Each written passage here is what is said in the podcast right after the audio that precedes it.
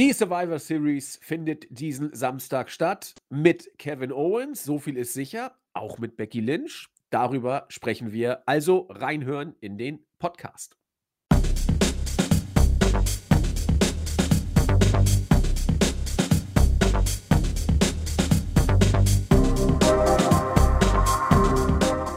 Einen wunderschönen guten Abend, liebe Wrestling-Infos, DE-Talk-Freunde und herzlich willkommen zu einer weiteren Ausgabe unseres Wochenrückblick-Formats hier bei Wrestling-Infos.de. Ja, ich habe mir vorgenommen, ich werde ein Zeichen setzen. Ich moderiere jetzt mit der One Love-Binde und mit zugehaltenem Mund. Da kann ich nichts denn äh, ich muss gegen die FIFA rebellieren und zeige, wie es richtig funktioniert. Nein, ich werde den äh, WM ja, Skandal, ich weiß gar nicht, wie ich es nennen soll, äh, keines weiteren Wortes mehr würdigen. Das ist eh alles, ähm, ja, ziemlich daneben. Wir sprechen über Wrestling. Wir haben ja unseren Sündenfall mit Saudi-Arabien schon gehabt. Die sind tiefenentspannt und ballern gleich mal Argentinien weg. Also WWE hat gut in dieses Land investiert. Das ist alles in den Fußball geflossen und bestimmt auch in Menschenrechte. Und deswegen ist Saudi-Arabien die Überraschung. Und ja, trotzdem, äh, Überleben ist das Stichwort, nicht nur für die Deutschen schon diesen Sonntag, sondern auch für die WWE diesen Samstag. Boah, ich hau auch die Vergleiche heute raus, denn die Survivor Series steht an und wir wollen darüber sprechen. Ich weiß gar nicht, wie es äh, ums WM-Überleben aussieht bei den Kroaten. Die Österreicher haben ja nicht so die große Rolle gespielt. Ich frage einfach mal nach. Wie sieht es denn bei dir aus? Herzlich willkommen aus Wien, der Christian, unser Chris. Ja, wunderschönen guten Tag. Äh, also Österreich, bitte, die haben einfach mal nebenbei den amtierenden Europameister äh, besiegt. Also wenn es bei Kroatien nicht läuft, habe ich ja das Glück, ich kann hin und her switchen und das bessere Team einfach anfeuern. Im Moment befürchte ich fast, dass es sogar Österreich ist, weil die Kroaten haben gegen Marokko eine, eine No-Show gemacht, wie damals äh, Sascha Banks und Naomi. Also ja, muss man schauen. Äh, jetzt geht es am Sonntag gegen Kanada. Die haben ja gut ausgesehen gegen Belgien. Also äh, muss man schauen. Vielleicht äh, komme ich ja mal zurück auf Anatovic und äh, äh, labe mich da an besseren Ergebnissen. Jetzt machst du mich aber schwach. Ich, ich, ich dachte, Österreich wäre gar nicht qualifiziert für die WM und nun ballern sie hier. Ist, ist sind sie auch nicht, sind sie auch nicht. Das, war, ein, das war ein Freundschaftsspiel.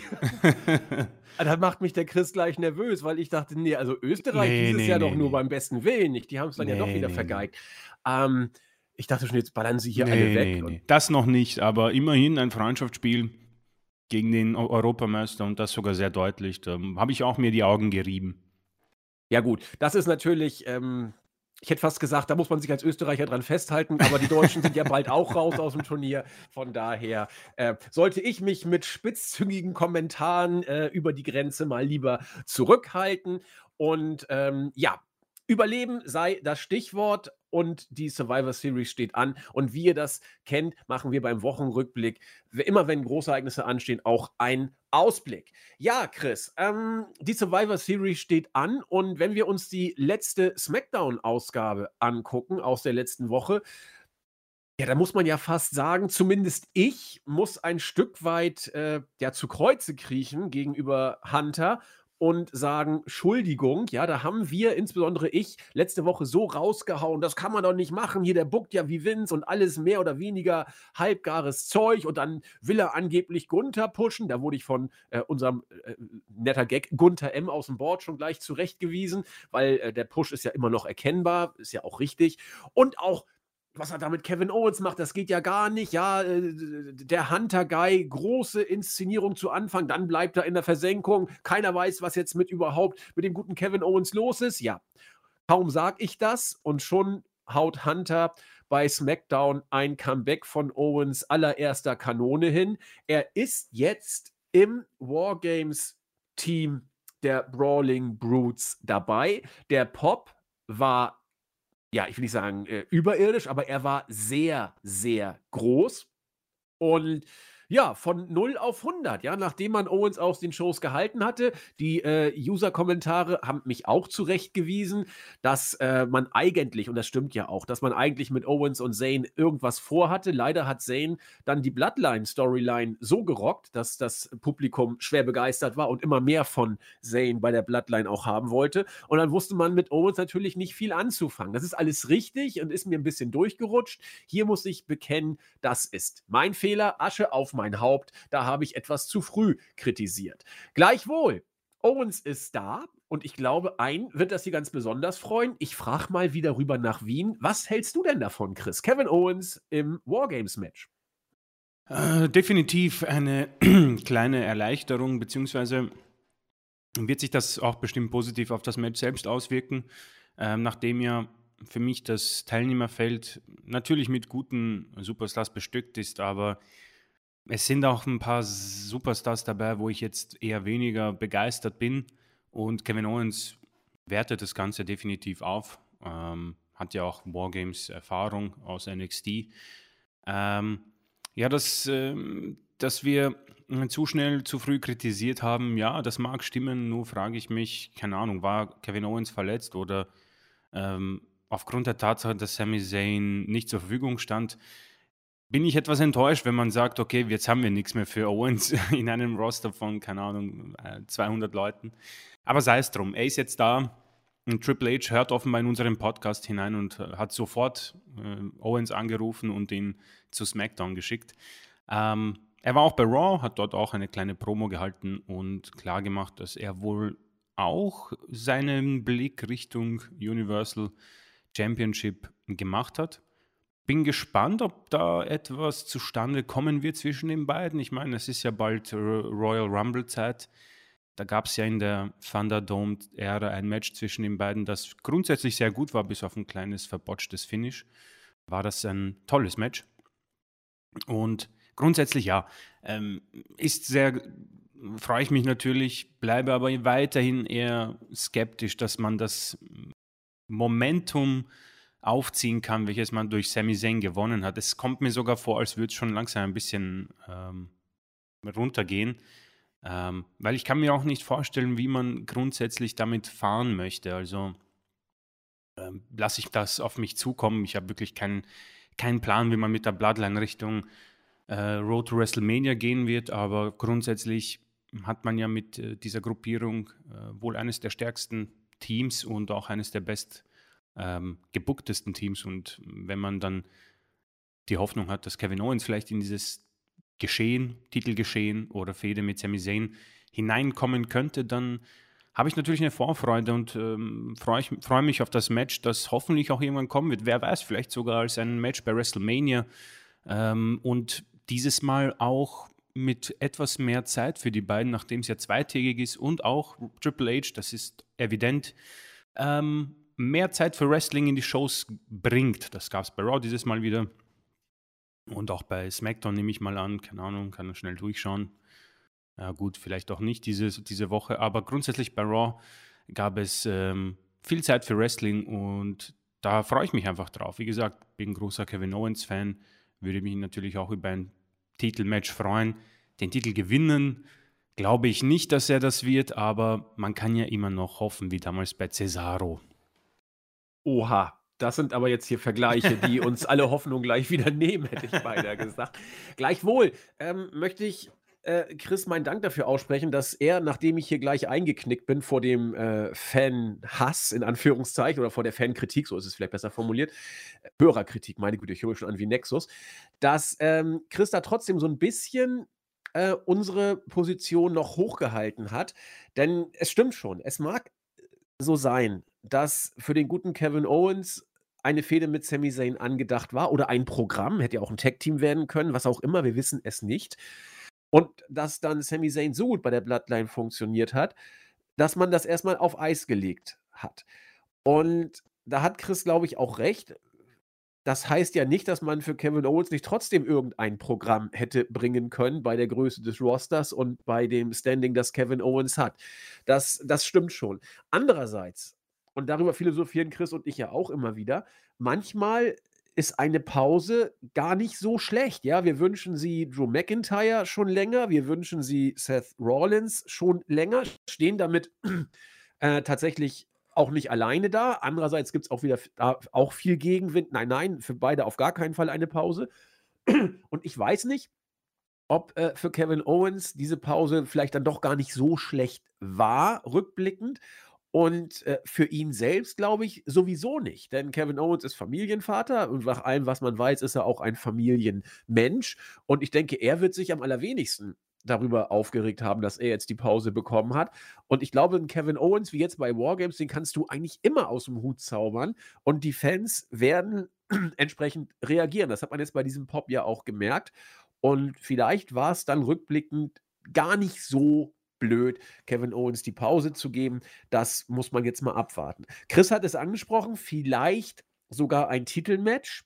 Ich muss gestehen, heiß drauf bin ich nicht, weil es ist, glaube ich, jetzt ziemlich genau zwei Jahre her, dass die Fehde mit Owens und Reigns damals losging. Das Match bei der Series war nicht das erste. Es gab vorher schon Aufeinandertreffen, die uns auch sehr gut gefallen haben. Das heißt, die Fehde Owens-Reigns müsst ihr jetzt mal genau nachprüfen, aber die ist so roundabout vor zwei Jahren gestartet worden. Und Chris und ich fanden sie auch bärenstark. Damals kam äh, Kevin Owens auch in die Fehde wie die Jungfrau zum Kinde. Out of nowhere würde äh, Randy Orton jetzt bestimmt zugeschrieben werden. So kam Kevin Owens damals ins Titelgeschehen und keiner hat auch geglaubt, dass der Titel wechseln könnte. Ungleich begeisterter waren wir, dass Owens dann trotzdem solche Match-Serien zustande gebracht hat und auch bei vielen, bei Chris und mir war es der Fall, sogar so ein kleines bisschen, eine Millisekunde Hoffnung und auch Glauben in die Matches gebracht hat, dass vielleicht sogar das Unmögliche möglich werden könnte. So gut hat er es gesellt, dass wir dachten, na, vielleicht geht man doch mit ihm. Hat man rückblickend, wie gesagt, wohl auch zu Recht dann nicht gemacht. Aber wenn man jetzt Owens da als äh, das, das wirkt für mich irgendwie aufgewärmt und ich hätte Owens dann doch lieber in einer Fehde, wo man dann eher mit einem Titelwechsel rechnen dürfte, denn ich glaube einfach nicht, dass Kevin Owens derjenige sein wird, der Reigns den Titel abnimmt. Da würde ich fast wetten. Oder äh, Chris, es klang so ein bisschen so, hältst du es für möglich, dass Owens derjenige sein wird? Welcher? Äh, nein, also ich, äh, es, ist, es ist natürlich immer, es gibt so Momente in manchen Matches, wo ich mir zu 99 Prozent sicher bin, wie es ausgeht. Und wenn man es gut aufzieht, das Match, und die Protagonisten liefern, äh, dann kaufe ich ab und zu auch ein Cover. Aber ähm, grundsätzlich braucht es da schon sehr viel. Und Roman Reigns, ähm, ich denke einfach, dass wir zu 90 Prozent jetzt schon mit The Rock rechnen können. Ich habe wirklich das Gefühl, dass man auf ihn äh, wartet und er auch vielleicht sogar beim Rumble zurückkehren wird und man dann grundsätzlich diese faire Richtung WrestleMania starten wird. Ähm, wie man das dann grundsätzlich löst, langfristig, weil ich persönlich weiß nicht, ob ich da blöd bin oder ob das schon geklärt wurde. Äh, ich frage mich, ob man trotzdem diese beiden Titel irgendwann trennen wird. Ähm, ich finde, man hatte eine gute Chance, dies mit dem Koffer zu tun. Und dann hätte ich mir vielleicht sogar ähm, einen Titelgewinn von Owens mehr vorstellen können, weil dann kannst du ihm grundsätzlich einen Titel geben und weiter diese Rekordregentschaft von Reigns ähm, aufbauen. Ich bin, ich weiß nicht, vielleicht will man bei WWE sogar diesen Weltrekord, weiß nicht, von Bruno Sammartino attackieren von 2000 Keine Tagen. Chance. ähm, da ist er noch ein bisschen entfernt, nicht wahr? Äh, und da, da frage ich mich, ob man diese Titel trennt, weil dann kann ich mir solche Titelgewinne mehr vorstellen. Aber im Moment bin ich mir zu 90% sicher, dass The Rock gegen Roman Reigns um beide Titel bei WrestleMania 39 stattfinden wird. Und danach bin ich mir auch ziemlich sicher, dass man mit Cody Rhodes jemanden haben wird, der entweder durch den Koffer den Titel gewinnt oder durch ein Titelmatch, das er sich erarbeitet. Also, wenn ich raten müsste, ist es Cody Rhodes derjenige, der Roman Reigns besiegen wird. Ja, Cody ist auch, wie gesagt, ich bleibe dabei, Cody müsste derjenige sein, welcher. Ähm, wobei, puh, bin mal gespannt. Cody klingt schon wieder so weit weg irgendwie. Aber hat letztens ja auch schon wieder bombig funktioniert. Ich bin, ich bin so gespannt. Ich lag schon mal falsch und ich lehne mich wieder weit aus dem Fenster. Ich glaube, dass der Cody-Return verpufft. Ziemlich schnell. Aber ich war auch einer, der gesagt hat, Codys Comeback wird schnell verpuffen und lag voll daneben. Äh, von daher sind wir mal gespannt, was passiert. Also, Roman Reigns der fünfte Mann beim Wargames-Match. Bei den Mädels um Bianca Belair ist die fünfte Frau immer noch nicht, ja, das Geheimnis noch nicht gelüftet um diese Person. Man munkelt Becky Lynch. Das Becky Lynch, wäre das ein Hammer oder sagen wir, ja, kalter Kaffee oder irgendwas dazwischen? Was meinst du? Äh, gute Frage. Ich persönlich habe noch tatsächlich keine großartige Meinung mir gebildet und um ehrlich zu sein, jetzt hast du das so mir ins Gesicht geworfen und ich war nicht aufgewärmter Kaffee, aber ich war so, ja gut, okay. Ähm, ich bin wahrscheinlich noch irgendwie äh, man hat, langsam hat die, ist dieses Adrenalin quasi verflogen von dieser großartigen ähm, Regentschaft von Becky und ihrer Neuerfindung. Das fand ich wirklich sehr, sehr gut, hat mir unfassbar Spaß gemacht und jetzt bin ich noch in dem Modus, wo ich mich davon erhole quasi. Und sie ist, glaube ich, jetzt, äh, weiß nicht, sind das drei, vier Monate seit SummerSlam, keine Ahnung, äh, dass wir sie das letzte Mal gesehen haben. Wir haben, du hast es vorhin angesprochen, man wünscht sich für ein paar Superstars eine Pause. Nur glaube ich, dass drei, vier Monate etwas zu wenig sind, damit man die Person gut genug vergisst. Ich hoffe, ich habe das ja. gut erklärt, ja. Ähm, damit es dann einen größeren Impact hat, wie du es besprochen hast. Äh, deswegen, es macht schon Sinn, nachdem man, nachdem die, äh, nachdem Damage Control sie quasi aus den Shows ge geschrieben hat durch diese Armverletzung, dass sie dann Teil dieses Teams wird. Aber ich wäre mm, ich würde mich freuen, klar, Becky, aber ich glaube nicht, dass sie diesen Impact haben wird, den sie hatte. Und ich denke, diese Regentschaft wird eine schwierige, weil Becky am besten, glaube ich, funktioniert im Main Event um einen Titel. Und ich bilde mir ein, dass sie jetzt zumindest Bianca Belair nicht herausfordern wird, nachdem sie im gleichen Team stehen. Also so eine Midcard oder so eine Midcard-Fehde der Frauen ich weiß gar nicht, ob es diese gibt, ja, und äh, ob die WWE sowas aufziehen kann. Deswegen könnte sie ein bisschen untergehen, wie, keine Ahnung, so manch anderer Superstar. Äh, dem, Matt Riddle, Seth Rollins für mich im Moment komplett in der Luft.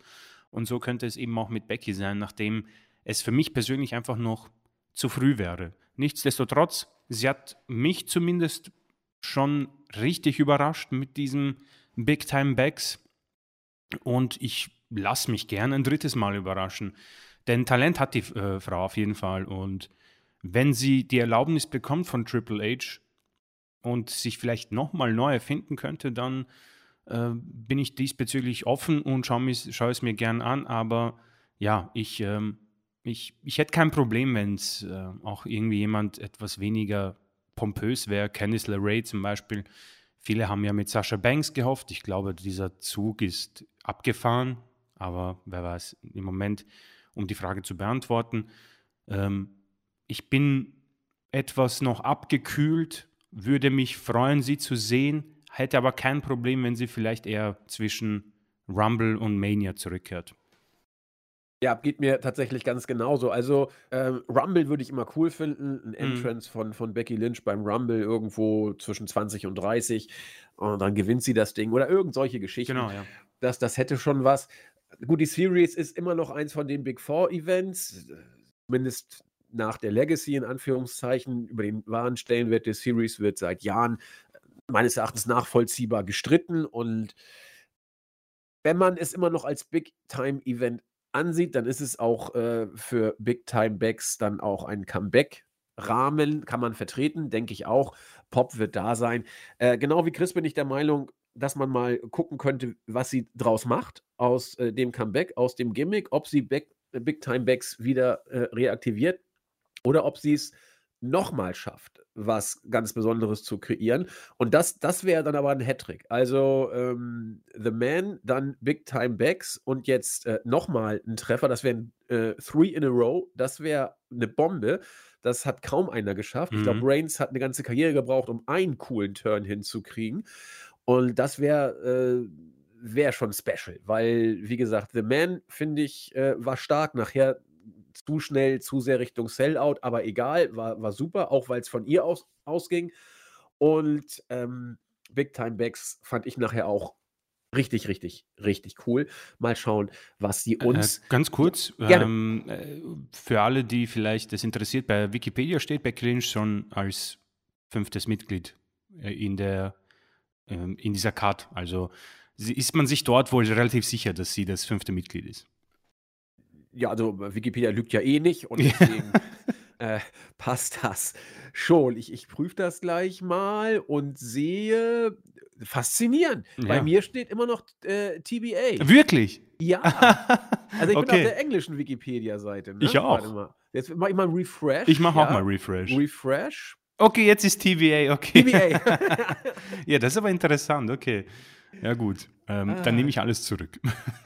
Ja, also habe ich hier quasi, haben wir uns selbst, äh, haben wir die Bombe rausgelassen und gleich dementiert. Wer bei uns kriegt ihr alles äh, mit. Ja, dann äh, würde ich sagen, äh, gehen wir, bevor wir in die Card gehen, kurz und knackig, wirklich nur kurz und knackig, weil das so bei uns die Running Gag-Themen sind. Und ähm, ich möchte sie gerne wieder kurz aufgreifen, wie gesagt. Thema 1, Brother Bray und LA Knight trafen wieder aufeinander in einem ja, Segment, in Ring-Segment, auch mit körperlicher Auseinandersetzung. LA Knight kam rein, hat Brother Bray eine runtergehauen. Netter Gag. Äh, danach läuft er weg. Versteckt sich äh, am Ring. Apron. Bray sagt, ja, äh, ich, ich muss jetzt mein, mein Wut, meine Wut kontrollieren, bla bla. Und alles in Ordnung. Und jetzt äh, musst du mir die Hand geben, dann ist alles gut.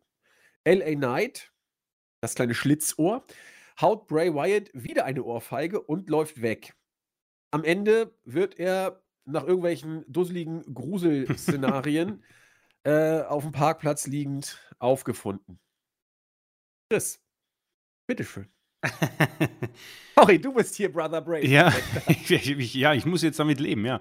Ja. Ähm, wir haben, oder äh, ich habe letzte Woche angesprochen, dass ich sehr ähm, begeistert war von dieser Promoleistung von LA Knight und dass der ein großartiges Charisma äh, oder äh, besitzt und für mich auch Bray Wyatt in diesem Segment deutlich besiegt hat.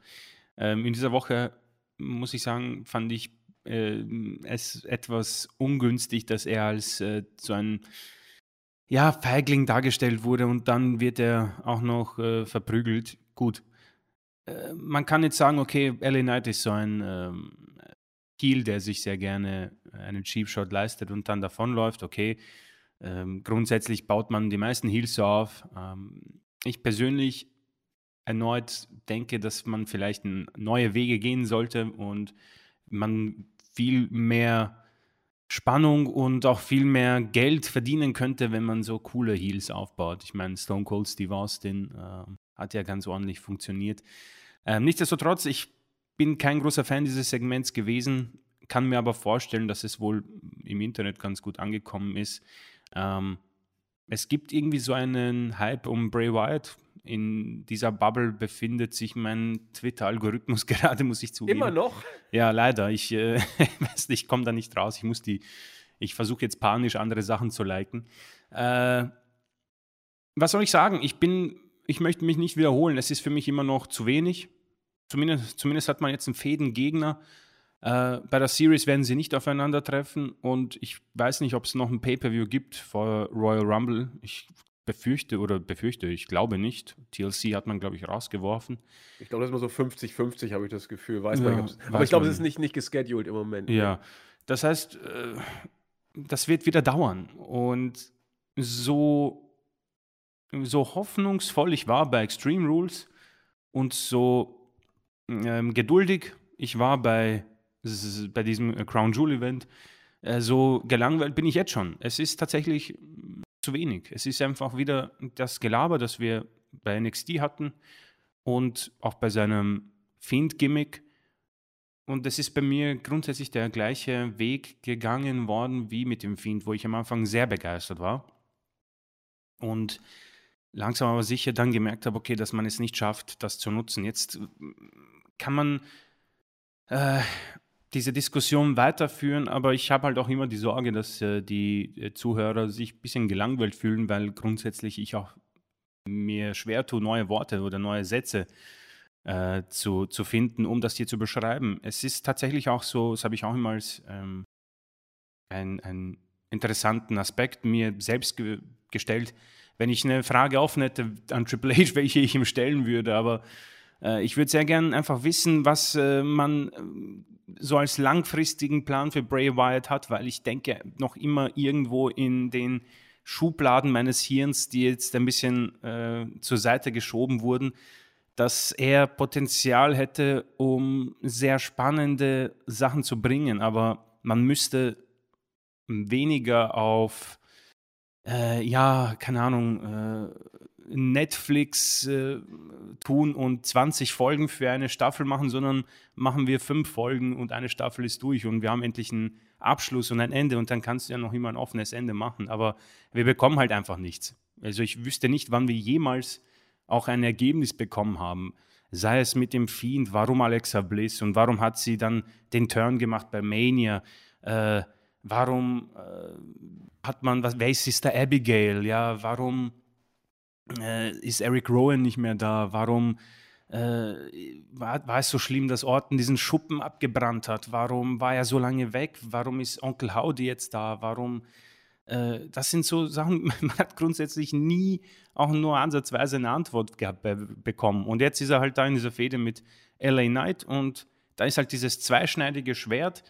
Man hat es mit dieser Promo geschafft, beide irgendwie dämlich darstellen zu lassen. Bray. Wyatt, der drauf reinfällt auf diesen Heel-Move und LA Knight, der gefühlt äh, komplett Angst hat vor diesem Mann, der eigentlich quasi ein Psychopath ist und dann davonläuft, nur um von Uncle Howdy ja, am Park, im Parkplatz äh, verprügelt zu werden. Also mh, mm, man hat es schon wieder geschafft, äh, einen potenziell großartigen Mann wie Ellie Knight ähm, einfach ein anderes Rampenlicht zu geben.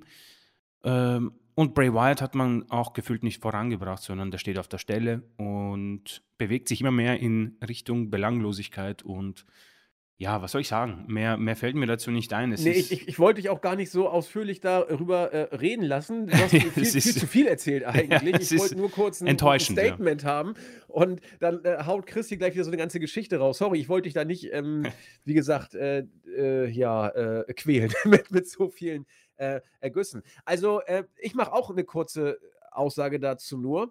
Ähm, Chris hat eine, einen Satz gesagt in seinen Ausführungen, den, den der mir aus der Seele spricht. Man hat hier beide doof dargestellt. Und das äh, bringt für mich auf den Punkt.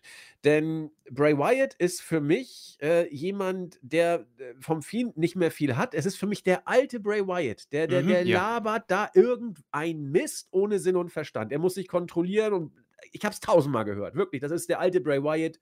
Schnarch.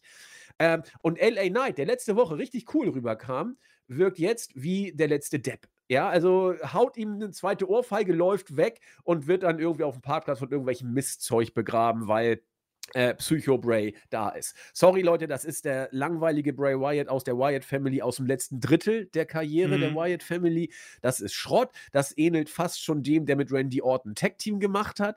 Und äh, nicht mit Randy Orton, mit ähm, Daniel Bryan? Äh, nein, äh, noch schlimmer, mit äh, Matt Hardy. Ah, das ja, war ja, ja, das stimmt. allerletzte, das war sein letztes Zucken, bevor das man ich verdrängt. restartet. Das war auch richtig schlecht.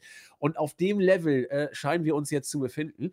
Das äh, sehe ich also genau wie, wie Chris. Ähm, Wyatt schwach, Knight schwach. Ganz äh, peinlich, Karrion Cross, der äh, backstage sich mit den Usos unterhalten hat und dabei mehr denn je aussieht wie der nette Bub von nebenan, vor dem kein Mensch Angst hat. Da kann er noch so oft sagen, ich werde hier und bla bla bla. Ja, ähm, enttäuschend, um es mit Chris Worten zu sagen. Äh, Karrion Cross erledigt, Bray Wyatt schnarcht vor sich hin. Leider auch LA Knight, der große ähm, ja, positive Rückmeldung von uns bekommen hat in der letzten Woche, hier doch mit einem Dämpfer. Und damit würde ich sagen, können wir die Matchcard uns angucken. Chris äh, lässt da, wo es passt, einfach Monday Night Raw einfließen oder haut äh, grätschmäßig rein, wenn irgendwie etwas noch zu ergänzen ist aus der dieswöchigen Raw-Ausgabe. Und ich denke, Chris, da können wir mit unserem ersten Match, das wir besprechen, äh, gleich auch schon Bezüge zu Monday Night Raw ziehen. Äh, Seth, äh, Seth, Seth Rollins wird gegen Bobby Lashley und dem ja äh, auf den Boden der Tatsachen demütig den Ernst des Lebens gefundenen Austin Theory antreten in einem Triple Threat Match um die WWE United States Championship. Äh, auf dem Papier liest es sich ehrlich gesagt sehr cool, sehr fresh. Mhm. Mal gucken, wie man das Booking technisch auflöst. Chris kann ja erzählen, wie es bei Monday Night Raw zum Match kam, um dann seine Meinung dazu abzugeben. Äh, ja, vielen Dank. Also, das ist ein Match, das ist relativ kurzfristig noch auf die Karte gekommen bei der letzten Raw-Ausgabe. Und es gab ein äh, Sit-Down-Interview mit äh, Seth Rollins, der sich dazu geäußert hat, dass ähm, er diesen Titel jetzt groß gemacht hat, diesen United States-Titel, und äh, jeder sehr geil drauf ist. Und er hat sich zu Austin Fury mehr geäußert als zu Bobby Lashley. Er hat zu Fury gesagt, dass das äh, ein Depp ist. Nicht nur wegen dem Cash-In, sondern weil er sich mit äh, Seth Rollins anlegt und jeder weiß, der, der sich mit Seth Rollins anlegt, wird im Krankenhaus landen und er soll danach bei Cody, Cody Rhodes nachfragen. Also hat man da vielleicht sogar schon irgendwas angedeutet Richtung äh, Rhodes Comeback. Auf jeden Fall, Bobby Lashley hat dann äh, auch sich zu Austin Fury geäußert, Er hat gesagt, du pass auf, Fury, äh, du hast meine Aufmerksamkeit, du bist jetzt quasi ein neuer Fury, ein ernstzunehmender Fury, also bleib im Ring und ich komme dann dazu und wir können ja schon mal ähm, ein bisschen brawlen. Und Fury hat auf ihn gewartet, hat mit ihm ein Promo-Duell gehabt und dann ist er von Lashley davon gelaufen und äh, hat diesen Mustafa Ali äh, vor die Füße geworfen. Ali, der tut mir fast ein bisschen leid. er sitzt da im, in der Gorilla-Position und ähm, pflegt noch seine Verletzungen von seinem Match und äh, dann kommt ein äh, ängstlicher Fury und wirft ihn quasi Lashley hin. Lashley nutzt das und verpasst äh, dem armen Ali noch ein paar weitere Schläge und dann auch den Hurtlock zum Abschluss. Ähm, ich persönlich habe ja letzte Woche gesagt, dass ich gar, gar nicht so schlecht finde, wie Fury da jetzt ähm, in, in, ins Rettungsboot von Triple H geholt wird, nachdem er ihn von der Titanic geworfen hat. Ähm, und in dieser Woche hat man es für mich auch richtig gemacht, bis halt Bobby Lashley kam und ihn eine Heidenjangst eingejagt hat. Ähm, auch hier unglücklich. Ähm, lass, lass, lass das doch einfach weg. Mach ein Promoduell mit den beiden und dann äh, brawlen sie sich und dann kommen halt Offizielle und trennen die beiden. Dann, dann könnte man Fury weiterhin noch äh, als jemanden darstellen, der jetzt wirklich äh, sich neu erfunden hat. Das hier ist der alte Fury, der davonläuft. Und erneut, wie bei LA Knight, ähm, warum müssen es äh, feige Heels sein? Das, das werde ich auch nicht verstehen, aber gut, das wird wohl äh, unabhängig von Vince McMahon und Triple H, das ist ein Produkt der WWE. Ähm, Seth Rollins hingegen, ja, war nicht mal, war nicht in der Arena, also es war wahrscheinlich ein aufgenommenes Segment oder man hat ihn nicht anderweitig mehr eingesetzt. Ähm, grundsätzlich hm, war es ein okay Aufbau, muss man sagen, besser als für manch anderen Titel. Und hm, du hast es angesprochen, ich weiß nicht, ob ich schon über das Match selbst reden soll, ähm, ich, aber ich werde einfach ein paar Worte darüber verlieren. Ja, gerne. Äh, vielen Dank. Ähm, auf dem Papier richtig gut, weil man hat auch mit Bobby Lashley jemanden, der eine sehr gute Darstellung hinter sich hat. Er hat zwar gegen Lesnar verloren, aber man hat uns weiß gemacht, dass es halt unglücklich war, hat eine starke Regentschaft hinter sich und grundsätzlich wirkt er wie eine große Bedrohung. Ähm, ob er jetzt Heel oder Face ist, das weiß ich nicht wirklich. Also er hat jetzt Ali da angegriffen, hat sich dann von den Fans feiern lassen. Äh, die Wochen zuvor hat das mehr heelig gewirkt. Also ich glaube auch, dass er in einer ähm, Abwartesituation ist. Also er ist gerade wie beim Arzt in diesem Gästeraum und wartet, bis er dran ist und Brock Lesnar ihn aufruft, der dann Richtung Mania wahrscheinlich zurückkehrt und die beiden dann ihr Entscheidungsmatch bekommen. Und Fury, ja, äh, ein, ein Mann, der ähnlich wie Bray Wyatt äh, einfach hin und her gebuckt wird, aber zu keinem äh, richtigen Ergebnis. Also hängt er ebenfalls in der Luft, aber zusammen ergeben sie dann gerade noch ein Match, wo ich Interesse habe, weil äh, Seth Rollins würde ich in die gleiche Kategorie stecken. Ähm, er versucht dieses Big-Time-Backs-Gimmick irgendwie für sich zu beanspruchen, funktioniert so semi-gut, finde ich, beziehungsweise gar nicht. Ähm, und am Ende hat man dann eben ein Triple Threat Match von einem richtig gut gebuckten Bobby Lashley, einen Seth Rollins, der in letzter Zeit gut dargestellt wird, und einen Deppen aus dem Fury, der äh, große Angst hat vor Lashley und ähm, seinen Koffer äh, nicht zu einsetzen weiß. Wrestlerisch kann das gut werden. Bin auch gespannt, wie man es löst. Also ich denke mal, Rollins wird verteidigen. Ähm, und sonst, ja, eines der wohl interessanteren Matches auf dieser Karte, die sonst ja, wir schauen wir mal. Also es ist, es ist auf dem Papier ganz, ganz nett und etwas Neues, was Frisches hatten wir ja so, glaube ich, zwischen den dreien noch nicht. Bin ich vollkommen bei dir, was deine Interpretation des Matches angeht. Vielleicht noch ein paar Ergänzungen. Äh, Rawlins äh, mit diesem äh, Big Time Backs Abklatsch. Ich nenne es bewusst Abklatsch. Ich habe das Gefühl, also Rawlins hat jetzt in den letzten zwei, drei Jahren ja nun diverse Gimmicks gehabt und versucht zu verkaufen. Und ich finde, er ist mit jedem Gimmick immer nur Seth Rollins. Also äh, ich kaufe ihm da überhaupt. Ich, ich kaufe ihm nichts ab von dem, was er da macht. Er zieht irgendwelche dusseligen Klamotten an, jetzt besonders dusselig mit Vokuhila-Föhnfrisur noch dazu. Und äh, sein Lachen, sein Lachen ist immer gleich. Immer. Achtet mal bei den Promos auf sein Lachen. Ob er der Visionary ist, ob er irgendwie der Gestörte ist, ob er 2014 der Kofferträger war er ist immer der alte Rawlins. Das ist mit allem, was daran gut ist und mit allem, an, was daran eben langweilig ist, weil man es zu oft gesehen hat. Während ich Big, äh, bei Becky Lynch das immer irgendwie kaufe. Sie macht da was draus. Ich nehme ihr ab, dass da irgendwie was Putziges gerade präsentiert wird, während Rawlins einfach nur ein anderes Kostüm anzieht und ansonsten immer der gleiche ist. Das fällt mir da bei diesem neuen Gimmick so auf. Und deswegen kann er auch tausend Gimmicks ausprobieren. Es wird eh nichts ändern, weil es immer das gleiche ist, was am Ende dabei rauskommt. Das soll kein Bashing sein. Rollins ist ein überragend guter Wrestler, das, äh, oder ein, ein sehr, sehr guter Wrestler auf jeden Fall. Äh, dafür, dass er 36 ist, äh, ruft er immer noch Woche für Woche Top-Leistung ab. Gut, 36 ist auch ein Top Wrestleralter, ist richtig. Aber da kommen dann die ersten Wehwehchen langsam und dafür performt er wirklich außergewöhnlich stark. Das will ich also hier nochmal klarstellen. Aber äh, so seine Gimmicks, das ist so das Einzige, was geil war, war The Shield, weil The Shield als Shield funktioniert hat. Äh, und danach war er immer nur Seth Rollins. Also von 2014 bis heute, so achteinhalb Jahre, ein bisschen mau. Ähm, ich habe ein bisschen Angst auch, was das Match angeht, äh, in Bezug auf Bobby Lashley, ehrlich gesagt, weil wenn Lashley den Titel nicht gewinnt, dann ist er in der Midcard wieder. Und das wäre schade, weil man vom Potenzial mehr machen könnte. Und ich würde ihn auch, äh, ich bleibe dabei, ich sehe ihn auch lieber als US-Champion, äh, denn als Seth Rollins, ehrlich gesagt. Weil Lashley hat eine Geschichte mit dem Titel. Er äh, trägt den Titel mit einer gewissen Nachhaltigkeit und ähm, ja, wie soll ich sagen, wie nennt man das denn jetzt?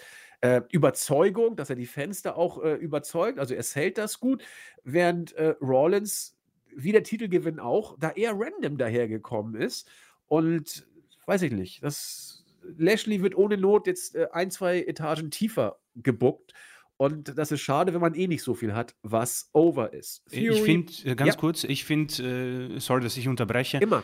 Ich finde, dass ähm, Lashley einer der wenigen ist und am meisten davon leidet, dass wir im Moment keine zwei World Titles haben. Ähm, ja. Ich finde, wenn die WWE Championship bei Raw wäre, wäre er für mich der bestmögliche Champion. Absolut. Und deswegen bin ich auch der Meinung, wenn man, das geht so ein bisschen auf das, was du vorhin gesagt hast, zurück, äh, ob man die Titel trennt oder nicht, die Reigns gerade hält. Von mir aus ehrlich gesagt nicht. Also ich, ich wäre überhaupt nicht traurig, wenn es einen einzigen World-Title gibt, mhm. der dann eben bei den Brands auch mal switcht. Wenn du das dann richtig machst, dann hast du eben damals, als wir nur einen, äh, in den äh, seligen 90ern, als wir nur einen World-Title hatten und den Intercontinental-Title, wenn du das richtig bookst, dann hast du in jedem Brand zwei, sag ich mal, äh, Step-Titles, also Aufbautitel, den Intercontinental bei SmackDown und den US bei Raw.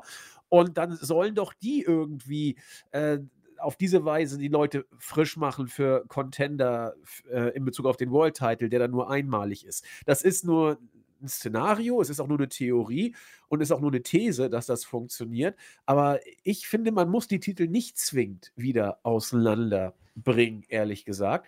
Aber muss man mal abwarten.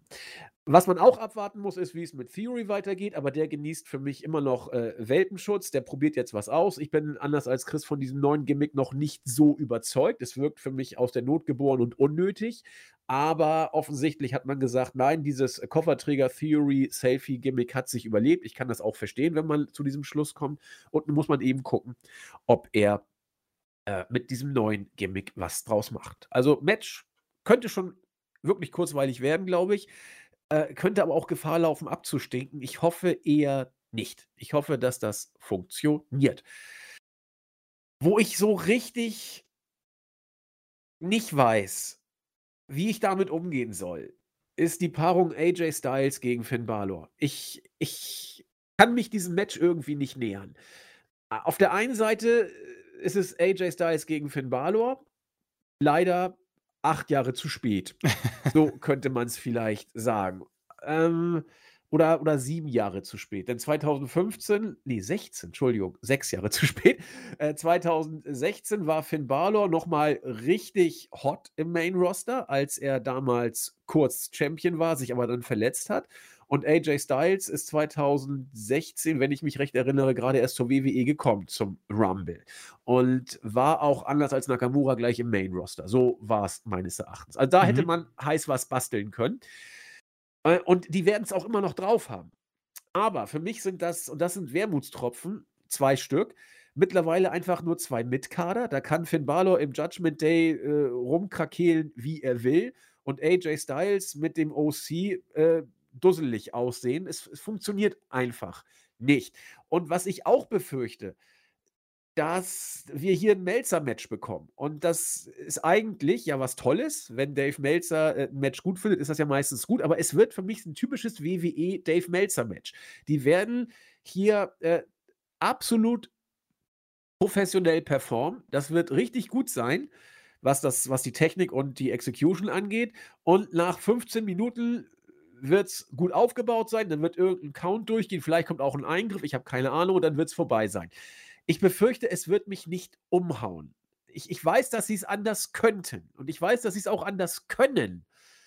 Aber irgendwie will ich mit dem Match so überhaupt nicht warm werden. Wie ist es bei Chris? Also ab und zu frage ich mich, ob du so einen Schlüssel zu meinen Gedanken hast, weil ich habe wirklich äh, äh keinen Scheiß, ich habe diese drei Sachen ähm, vielleicht nicht in der gleichen Reihenfolge äh, nennen wollen, aber bei mir waren es so, es kommt zehn Jahre zu spät, das Match. ähm, aber es trifft genau in die gleiche Kerbe. Ähm, sie sind beides mit Kader. Das war für mich auch so, als du das gesagt hast, äh, habe ich mir gedacht, das kann es ja nicht geben. Und das ist das Problem dieses Dave, Mel Dave Meltzer-Match. Und äh, davor habe ich ein bisschen Angst. Äh, weil, wenn ich mir die Matchcard anschaue, viel, viel ist da nicht mehr. Das heißt, die werden viel Zeit bekommen. Ja. Und es wird dieses Aufbau geben, ein bisschen Stare-Down, ein bisschen ähm, Trash-Talk, dann ein paar Griffe, dann wird es, keine Ahnung, den ersten Move geben, dann schauen sie sich an und die Fans werden immer drauf reinfallen und kurz jubeln und nach fünf Minuten ja. gibt es This is awesome, ja. Äh, Ausrufphasen aus dem Ring, genau. dann wieder rein, dann wieder Stare Down, dann der erste Nearfall, dann die ersten Signatures und so weiter und so fort. Genau, also du kannst quasi, du, du weißt genau, was passiert. Das ist dieses Dilemma, was wir haben. Ähm, äh, und ab und zu bin ich echt von mir selbst auch überrascht. Also es, ich weiß nicht, was da grundsätzlich passiert ist, aber äh, AJ Styles, äh, ich habe irgendwo gelesen, hat drei Jahre lang schon kein Pay-per-view-Match gewonnen und das, das wirkt sich aus. Ja. Also das wirkt sich einfach aus, Leute. Ja, ab und zu sagen wir ja. Äh, Orton, Lesnar, die können schon mal verlieren und das wird nichts ausmachen. Aber Orton und Lesnar verlieren nicht drei Jahre in Folge. das ist das Problem. Und ähm, wir haben oft darüber gesprochen, Styles, Nakamura sind wohl relativ happy mm, mit dem Vertrag, kann man auch sein und mm, sie sind auch in, wohl in einem Alter, wo man langsam auch darüber nachdenkt, wie lange es noch gehen wird. Ähm, fair enough, aber hilft trotzdem diesem Match nicht weiter. Finn Balor ist Finn Balor. Du hast diese mm, du hast diesen äh, kurzen Universal-Titelgewinn angesprochen. Das war ich erinnere mich wirklich sehr gut an diesen Moment. Das war diese Neuausrichtung ein bisschen.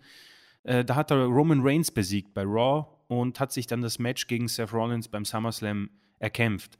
Und da habe ich mir gedacht, okay, man, man macht es genau richtig mit ihm. Man hat es bei NXT ähm, gut gemacht, ihn dann in dem, ins Main Roster geholt und ihn wie einen absoluten Star dargestellt. er verletzt sich und ja, ab dann äh, ist die Geschichte eine, die jeder kennt. Und jetzt sind wir hier 2022, Survivor Series, und ich, ich suche nach diesem Fan in mir, nach diesem Kind in mir, wo das dieses Match unglaublich gern gesehen hätte und feiern würde. Und irgendwo denke ich einfach nur an Japan und an äh, Wrestle Kingdom und denke mir, damn, wo ist eigentlich diese Vorfreude? Weil die spüre ich hier gar nicht. Ich habe wirklich, ja. es ist ungelogen und schlimm, aber ich habe gar keine Lust auf dieses Match, weil hier bei, bei diesem äh, großartigen Wikipedia, wie wir es vorhin äh, gesehen haben, da stehen halt auch die Leute, die dabei sind. Und da sehe ich dann Luke Gallows, Carl Anderson, Mia Yim, äh, Priest, Mysterio, Rhea Ripley. Das heißt, wir warten einfach nur auf Eingriffe. Also ja. jeder von uns weiß, wie das Match laufen wird. Und ich denke, es ist einfach so komplett egal, wer es gewinnt. Und das ist richtig schlimm. Es wird lange gehen und ich, ich traue mich sogar zu wetten, dass ich ein bisschen vorspulen werde, weil man wird nichts verpassen. Es ist wirklich, du kannst hier auch Edge einfügen, e oh egal Gott, für ja, wen. Ja. Und das, das ist eben, äh, weiß nicht, sie schaffen es nicht, mich mehr zu begeistern mit solchen ähm, in Anführungszeichen Traumpaarungen. Es, es, ist, es ist einfach die, äh, es, es ist abgenutzt, ja. Äh, AJ, Mann, TNA AJ und äh, Independence AJ, Japan AJ, der ist nicht, das, ich weiß nicht, ob du das gesagt hast, das ist Welten. Da sind ja. Welten dazwischen. Und Finn Balor, ja, es war, diese Verletzung war sein Genickbruch. Danach war es vorbei. Und mir tut es auch leid, aber und ich, ich will auch niemandem das madig machen. Also ich, ich denke mal, es wird auch Friends geben, die freuen sich ihre drauf. Aber das ist hohe Vorspulgefahr. Und äh, das hätte ich echt, hätte mir das jemand gesagt vor, weiß nicht, sechs, sieben, acht, neun Jahren, da hätte ich sehr groß aufgelacht. Aber in dem Moment befinde ich mich und ja, ich bin froh, wenn es dann vorbei ist. Ja, da, genau das, wie Chris schon sagte, habe ich ja auch gedacht. Wir haben äh, hier tatsächlich drei Punkte sogar. Nicht nur das Match, das wir es gleich sehen, sondern die gleichen drei Punkte ja. äh, angesprochen. Äh, Seht uns nach. Chris und ich sprechen uns tatsächlich nie ab vorher. Das war äh, nicht so geplant. Aber ja, es ist schon interessant, wenn gerade Chris als ein äh, Fanboy von AJ Styles langsam, aber sicher dann da die Begeisterung immer mehr verliert. Äh, mich hat Styles, also ich, ich weiß, äh, ich kriege da auch immer wieder Feuer. Äh, es war, glaube ich, das Royal Rumble Match 2016 gegen John Cena, was so unglaublich gefeiert wurde. Ich fand das schon nicht so toll, weil es mir so Melzer-mäßig war. Nicht von ungefähr hat Melzer, glaube ich, auch viereinhalb oder vier, drei Viertel für das Ding gegeben. Äh, da habe ich mich äh, sehr mit vielen hier angelegt. Für mich war das das typische WWE-Match. Äh, Aufbau, Stare-Down, Prügeln, äh, Move, Move, raus aus dem Ring, rein in den Ring, Stare-Down, Move, Move, Signature äh, Finisher Kickout, Finisher Kickout, Finisher Kickout, Finisher Kickout und alle fanden es geil. Ich war der Einzige, der es doof fand. Und genau so ein Match werden wir hier wieder kriegen. Mich hat Styles bei WWE nie umgehauen und bei New Japan völlig umgehauen. Also, das ist, ich werde es auch nicht vergessen. Äh, ich habe meine erste Wrestle Kingdom Show war 2016. Da habe ich Styles gegen Nakamura gesehen und fand es cool. Ein paar Tage später kommt Styles zum Royal Rumble und nach der äh, Euphorie der ersten Wochen war Styles für mich relativ schnell einfach nur ein richtig guter Worker. Und mehr nicht. Und äh, für mich, er wurde ja auch sehr schnell dann irgendwie als Soccer-Mom da deklariert. Und äh, ich weiß nicht, äh, das darfst du nicht machen. Das, so, so, darfst du Styles nicht inszenieren. Er hat sich mhm. von, für mich da nie mehr von erholt. Und äh, ja, deswegen bin ich auch bei diesem Match äh, sehr, sehr unterkühlt. Balor hat Chris auch gesagt, seit 2016. Äh, was hat man mit ihm nachher nicht mehr versucht? Man hat ihn auch wirklich runtergebuckt, muss man dazu noch sagen. Das war gar nichts mehr nach seiner Rückkehr. Und dann hat man es mal hier, mal da versucht, dann hat man ihn zu NXT zurückgeschickt, da hat er mich auch nicht mehr überzeugt. Ach, das war alles nicht so schön. Äh, beides großartige Worker, wird auch, wird auch ein gutes Match werden, ohne Frage. Aber Chris und mich wird es wohl nicht so umhauen. Nächstes Match: Ronda Rousey gegen Shotzi. Random as fuck. Also, das ist der letzte Husten, dass Ronda Champion ist, habe ich schon wieder völlig verdrängt irgendwie. Äh, juckt auch kein. Äh, dass Shotzi jetzt zu diesem Titelmatch gekommen ist, da dachte man wohl, oh, bald ist Series, wir brauchen noch irgendeinen Gegner. Ach, machen wir doch so ein Contender-Match, packen wir alles rein, was nicht Rang und Namen hat und lassen Shotzi das gewinnen.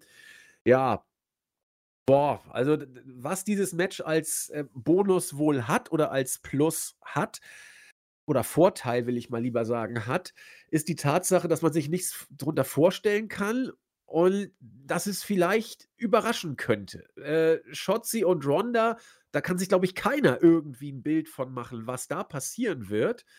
Äh, und deswegen glaube ich, äh, es lebt wohl davon, dass man es sich nicht ausmalen kann, was da äh, am Ende bei rauskommt.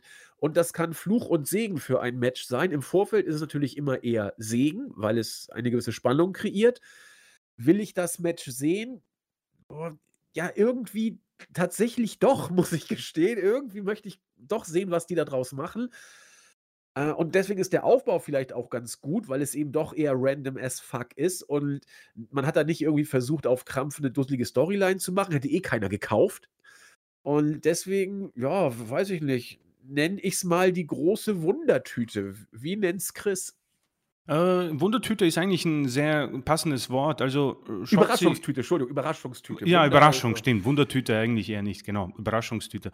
Ähm, Schotzi als äh, Gegnerin war ich am Anfang eher so, what? Ähm, das kommt tatsächlich sehr überraschend. Aber wie du es erwähnt hast, ich denke, hätte man jetzt Liv Morgan nochmal dagegen gestellt, das wäre sehr unglücklich. Die soll jetzt erstmal den, ihren Weg gehen. Ob es äh, wieder zurück zum Titel äh, führen wird, dieser Weg, das äh, werden wir abwarten müssen. Äh, ich habe äh, früher in der ersten WWE Regentschaft von Ronda Rousey habe ich solche Paarungen äh, mit mehr Vorfreude erwartet, da einfach Ronda Rousey als ähm,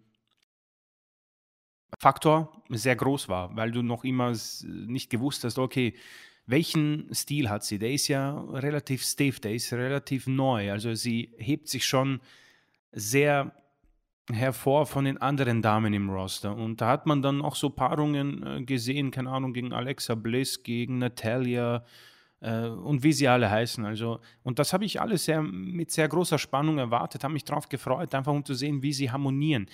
Äh, dieser Effekt ist äh, etwas abgebröckelt in, die, in, den letzten Wochen und Monaten. Du hast angesprochen, Rousey ist Championess. Das habe ich auch total vergessen. Also ähm, auch unglaublich. Und er ist noch immer da und das Glück dieses Matches ist eben, dass Ronda halt noch immer diesen Namen hat und es neu ist. Es ist ein Match, das kann man echt nicht äh, einschätzen. Ja?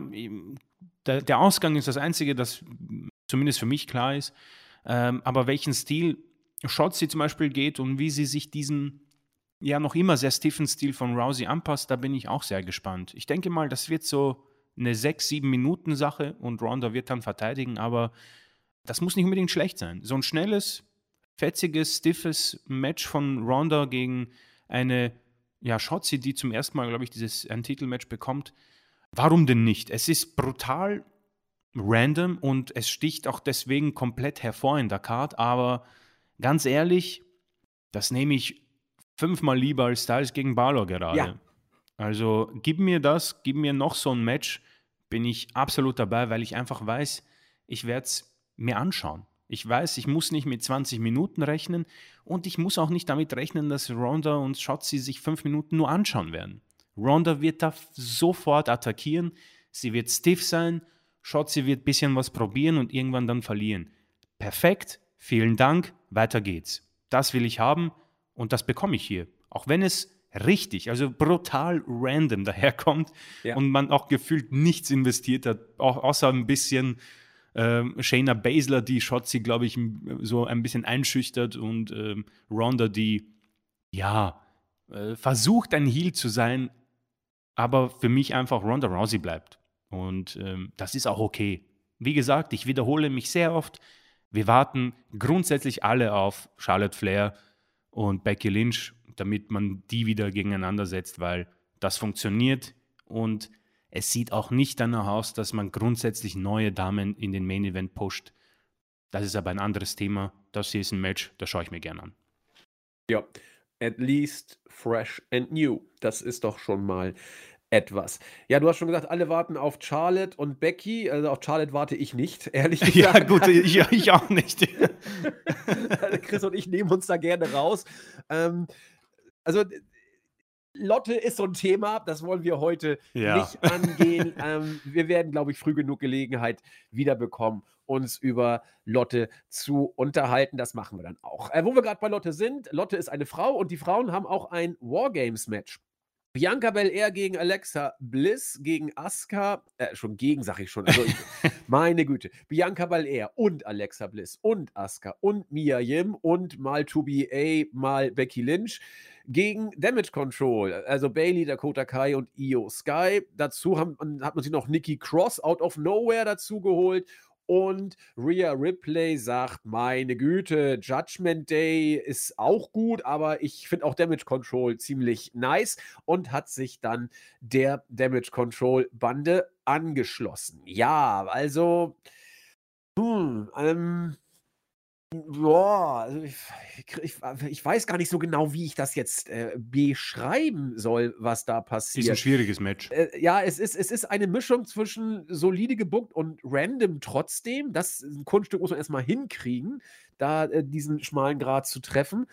Und wie Chris sagt, schwierig. Hm, Damage Control plus zwei, die sehr random wirken und Team Bianca Belair, die immer schon random gewirkt haben. Äh, zumindest wenn man Alexa äh, Bliss und Asuka nimmt, die sich beide irgendwie, die beide so gar nicht happy mit ihrer Situation zu sein scheinen. Aber auch hier muss man sagen, diese drei hühnern ja schon ein bisschen länger miteinander rum. In, zumindest gibt es eine gewisse zeitliche Nachhaltigkeit. Mia Yim also sowas von out of nowhere da irgendwie reingetüdelt. Und äh, Becky, wenn man schlau ist, lässt man bei der Series, wenn sie es denn ist, ähm, auf den letzten Drücker dann äh, debütieren. Äh, richtig dumm wäre es bei SmackDown, da jetzt die Luft rauszunehmen, sozusagen. Also, ah, so, also das ist die, die Booking-Situation. Da wird Chris, äh, denke ich, auch nochmal gleich seine zwei Cents zu beitragen. Das Match als solches. Oh, also eigentlich kann ja, äh, Bianca Belair Damage Control alleine schon platt machen, haben wir gelernt. Also klarer Vorteil für Team Belair. Die könnte auch alleine, glaube ich, antreten. Also das ist also bookingtechnisch schwierig, das jetzt irgendwie uns noch zu verkaufen, nachdem Bianca Belair Damage Control ja äh, in einem Abwasch schon platt gemacht hat. Äh, Damage Control, ich habe ihren Star Appeal, den sie für mich immer noch haben, angesprochen. Also, sie sind irgendwie im Main Event mittendrin, aber doch nicht dabei. Ich ich krieg's ich kriege das ganze Ding schwer gegriffen und deswegen, ehe ich hier weiter rumstotter also, ich habe da mir schon ein paar Tage Gedanken gemacht. Ich ich kriege es einfach nicht gegriffen, diese Paarung. Lasse ich sie einfach auf mich zukommen und hoffe, dass Chris, äh, mir irgendwie aushelfen kann. Äh, es ist eigentlich ein cooler Vergleich. Es ist wie, als würdest du irgendwie äh, mit beiden Händen in den Sand greifen und äh, das, der Sand äh, verläuft durch die Finger. Und so ist dieses Match. Es, man kann es nicht packen. Ähm, ich, letzte Woche hatten wir ja mit Fury eine Meinungsverschiedenheit und wir hatten auch mit Damage Control eine, ähm, weil du hast ja gesagt, dass sie in diesem einen Backstage-Segment ganz gut gewirkt haben. Ja. Ähm, da war ich halt auch eher, äh, eher etwas zurückhaltender. Für mich sind sie tatsächlich echt ein bisschen ein, ein, ein Prop geworden. Also so, äh, sie sind da und im Moment ist Rhea Ripley die, die sie auch ein bisschen überstrahlt. Und das ähm, ist schon äh, fürchterlich. Ähm, sie sind für mich ein bisschen zu zurückhaltend. Also ich bin noch immer großer Fan und irgendwo die Resthoffnung ist auch noch da, aber ich finde, da sind schon sehr viele Steinchen zerfallen und sehr viele Narben sind hinterlassen durch dämliche Sachen. Du hast es angesprochen, Bianca Belair äh, du kannst, äh, du hast uns gezeigt, dass sie grundsätzlich kein Problem hat mit Damage Control. Sie hat und alle drei Damen schon untereinander besiegt, manche sogar zu zweit. Ähm, Nikki Cross, oh, das ist ähm, interessant. Sie hat uns von 24-7-Titel äh, äh, erlöst. Das heißt, ich werde ihr für immer dankbar bleiben. Das heißt, ich werde kein schlechtes Wort über Nikki Cross verlieren. Ähm, und Rhea Ripley für mich die Gewinnerin von den letzten Wochen und Monaten. Habe ich ja. äh, auch nicht so gedacht. Das wirkt wirklich gut. Sie hat ein Mimikspiel im Moment, das hätte ich nicht mehr gedacht, dass sie es hat. Wenn die Fans schreien so, ja, äh, who's your daddy? Wenn Mysterio im Ring ist, dann zeigt sie auf sich und hat dieses Grinsen. Ähm, Backstage ist ja auch, man merkt, dass sie auch von den äh, anderen Mitgliedern respektiert wird. Sie ist grundsätzlich fast der Leader oder die Leaderin. Und auch wie sie Asuka besiegt hat, das war sauber. Es war keine Überraschung, das war einfach eine Rhea Ripley, die gesagt hat, ich hole mir diesen Vorteil. Und dieses, dieser Aufbau ist sehr, sehr gut für ein mögliches Titelmatch gegen Bianca Belair, das man hier wahrscheinlich auch aufbauen möchte hiermit. Gefällt mir. Der Rest ist schwierig. Äh, Miayim oder Mishin, wie man es bei Raw kurz probiert hat und dann schnell wieder zurückgegangen ist, wie bei ihrer Rückkehr, lässt mich kalt. Asuka ein bisschen zu schade in dieser Konstellation, aber auch ein bisschen ein roter Faden ihrer WWE-Karriere nach NXT. Alexa Bliss hat überhaupt keinen Bock. Also die strahlt überhaupt keinen Bock aus wie Randy Orton zu besten Zeiten. Ähm, und Bianca Belair ist John Cena in äh, Frauenperson, die alles und jeden besiegen kann und überstrahlt. Und fair enough, WWE geht mit ihr. Das möchte ich auch immer positiv hervorheben. Wenn man gut bookt und konstant bookt, dann möchte ich da nicht irgendwie negative Sachen äh, loswerden. Nur alles zusammen ist ein, man hat alles in einen Topf geworfen und hofft, man bekommt eine ganz ordentliche Hauptspeise für die Gäste, die man eingeladen hat. Müssen wir schauen. Also auch hier, ähnlich wie du, würde ich mal vorsichtig den Löffel nehmen und kosten und hoffe, es ist nicht zu versalzen oder sonstiges oder verbrannt. Oder zu fad. Oder zu fad, ja. Äh, es ist Wargames, ist eine Konstellation auch, die leider die letzten zwei, drei, vier Mal für mich nicht so gut war und eher langweilig. Wenn sie dürfen, dann kann das ein geiles Match werden. Und ich hoffe auf Letzteres. Bisschen auch eine, eine Generalprobe fast für Triple H vor dem Royal Rumble. Äh, du hast angesprochen, Survivor Series als äh, Big Four Event. Wer weiß, wenn das hier gut funktioniert, kann man ja quasi diese 5 gegen 5 Elimination Matches mit dem Wargames Match ersetzen. Habe ich jetzt mal kein Problem damit, weil es noch sehr frisch ist für mich.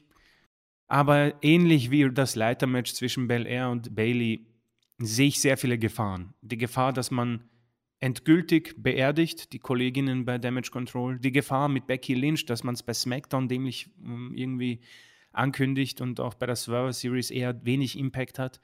Und die Gefahr, dass man vielleicht zu viel will und dann zu wenig richtig macht. Es ist ein schwieriges Match. Das ist sowohl bei den Frauen als auch bei den Männern. Das möchte ich nicht äh, abgrenzen. Das heißt, viele Gefahren und andererseits auch viele Möglichkeiten, um mich hier zu begeistern. Wie gesagt, ich lasse es auf mich zukommen und ich hoffe, die Zuhörer sind da nicht zu böse, weil, wie du schon erwähnt hast, es, es ist für mich, ich habe lange mir das angesehen und es verläuft wie, im Sand, wie der Sand in den Händen. Ich, ich kann es nicht greifen, ich kann es nicht packen. Ich weiß nicht mal, was ich will hier. Ja. Will, ich, will ich das Damage Control gewinnen? Will ich das dass die anderen gewinnen. Ich, will ich einen Turn von Alexa? Ich weiß es nicht. Ich weiß nicht, was ich hier will. Ich und oh, so geht es mir auch. Alexa, stopp. Gottes Willen. Ach, das, das war. Puh, jetzt, das hat mich jetzt erschreckt. Das war super. Alexa, stopp. Das sollten genau. wir auch mal Alexa Bliss Genau. so geht es so. nicht weiter mit der jungen bevor ich, bevor ich jetzt wieder meine Geräte hier ausrasten lasse, ähm, genau. Ich weiß nicht, was ich will und lass es gerne auf mich zukommen. ja, ähm, geht mir, wie gesagt, ja auch ähnlich. Also Chris hat schon angesprochen, Wargames-Match. Chris und ich sind nicht so begeistert gewesen von den letzten Wargames-Matches, anders als äh, viele andere. Also auch gerade Melzer ballert da die vier Sterne plus immer raus bei den Wargames-Matches in den letzten Jahren. Also Melzer heute wieder mal großes Thema. Ähm, wird auch bei der QA-Session am Ende der ähm, Show nochmal aufgegriffen werden, das Thema Melzer. Und die, die brauchen eben lange, bis sie ins Rollen kommen. Und das gefällt mir einfach nicht. Das dauert zu lange. Jeder weiß, es wird nicht viel passieren, bis nicht alle eingewechselt sind oder bis nicht alle drin sind, in Anführungszeichen. Und das äh, muss man mögen. Und wenn man es mag, wird man das Match in Ruhe genießen, auf sich zukommen lassen können.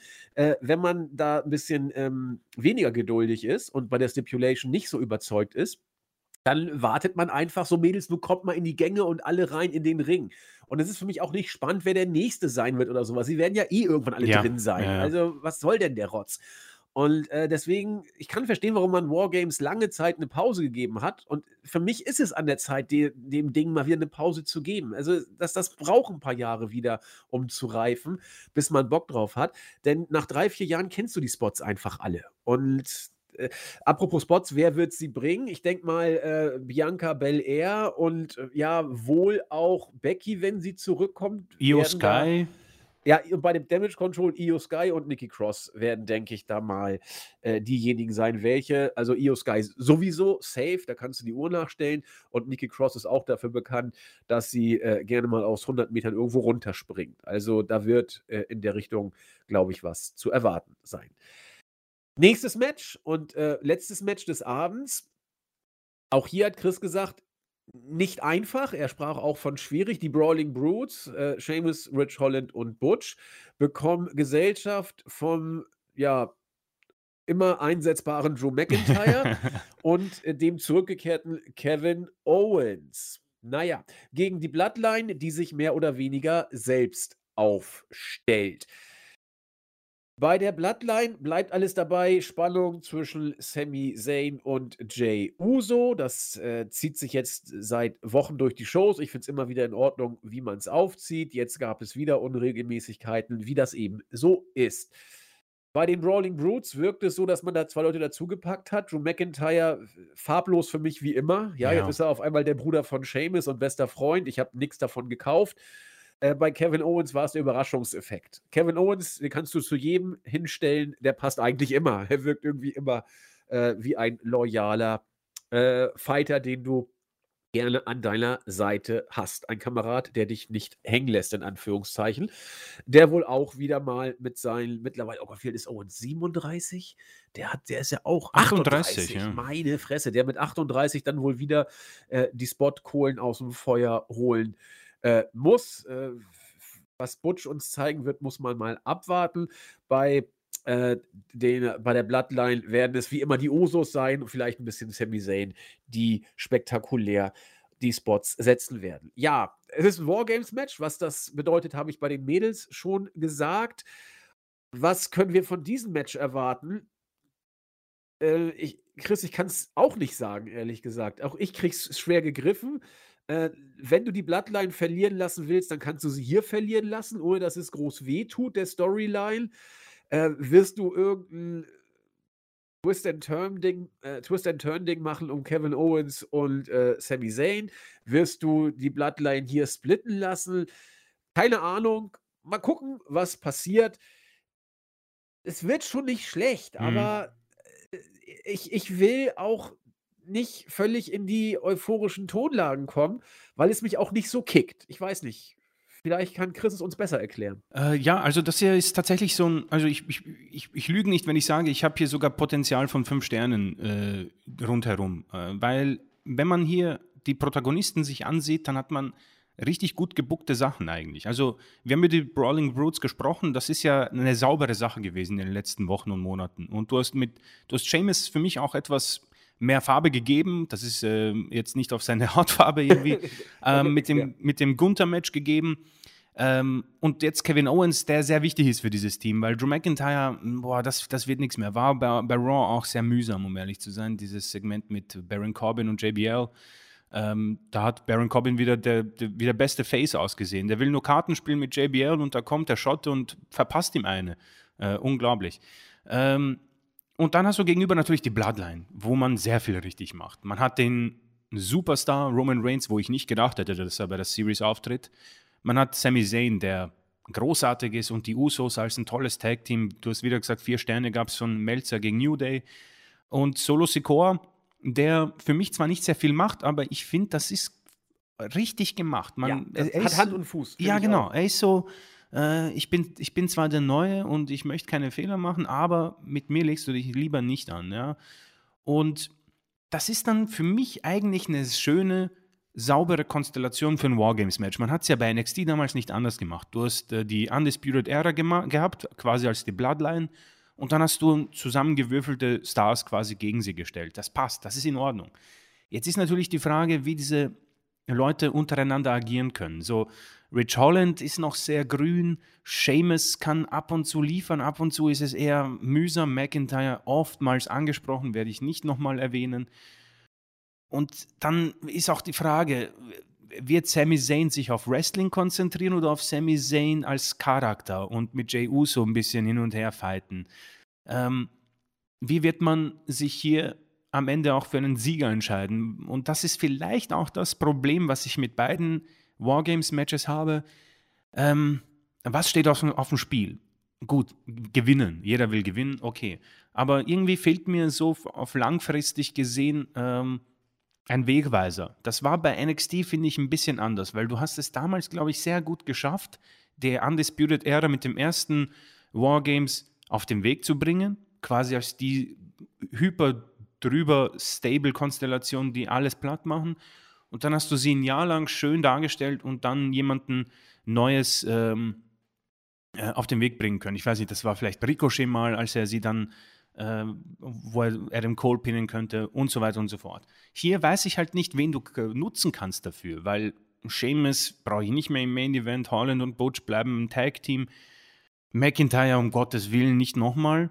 Eventuell Kevin Owens, der Roman Reigns am Ende pinnt. Das wäre natürlich eine, ein Big Deal. Ich glaube nicht, dass es passiert, weil man noch immer Reigns jemanden, ich weiß nicht, drei Jahre nicht gepinnt, was auch immer. Also ist es auch hier einfach schwierig für mich, ähm, grundsätzlich über etwas zu sprechen, was nicht greifbar ist. Und ich möchte auch nicht zu euphorisch sein, das habe ich auch äh, von dir geklaut, weil dann wird es einfach nicht gut werden. Wie gesagt, Potenzial ist richtig groß. Ich sehe hier mehr Potenzial als noch beim Damen Wargames Match. Ähm, es wird sicher einen kranken Spot geben, Owens ist dann großer Kandidat, dass er mal irgendwie, keine Ahnung, was auch immer macht äh, und auf sämtliche Superstars springt. Ähm, ist halt ein bisschen vorhersehbar wahrscheinlich, aber wie gesagt, wenn man es mit den Konstellationen richtig macht und sich vielleicht auf die Match-Stipulation ordentlich einstellt, dann bin ich großer Hoffnung, dass wir hier ein richtig großartiges Match sehen und vielleicht sogar einen Match of the Year-Kandidaten noch bekommen am Ende des Jahres. Wie gesagt, sehr gefährlich, ähnlich wie bei den Damen, sehr gefährlich, weil man mit falschen Konstellationen, ähm, weiß nicht, wenn ich dann drin habe, Drew McIntyre und ist alleine gegen Jimmy und Jay, ui, dann könnte es ein bisschen schwierig werden. Aber grundsätzlich sind hier sauber gebuckte, tolle Superstars und mit Kevin Owens, ich möchte es nochmal unterstreichen, ein wichtiger Protagonist. Ganz kurz, also ich, ich sehe es genau wie du. Ich bin etwas zurückhaltender, was die Qualität des Matches angeht, weil ich eben generell nicht so der Wargames-Match-Fan äh, bin. Aber ich weiß schon, was du meinst und kann das auch sehr, sehr gut nachvollziehen, dass du hier hohes Potenzial äh, siehst. Das ist, ist glaube ich, auch da. Da bin ich äh, absolut bei dir. Kurz noch ein Ergänzungssatz zu Solo Sikoa. Ich, ich finde ich find den großartig gebuckt im Moment, wirklich überragend. Er wirkt zwar wie der Neue, aber er wirkt irgendwie so ein bisschen wie der, der die Usos führt. Ganz komisch. Er, er ja. ist da, er, er, er guckt entschlossen, also mir macht keiner was vor.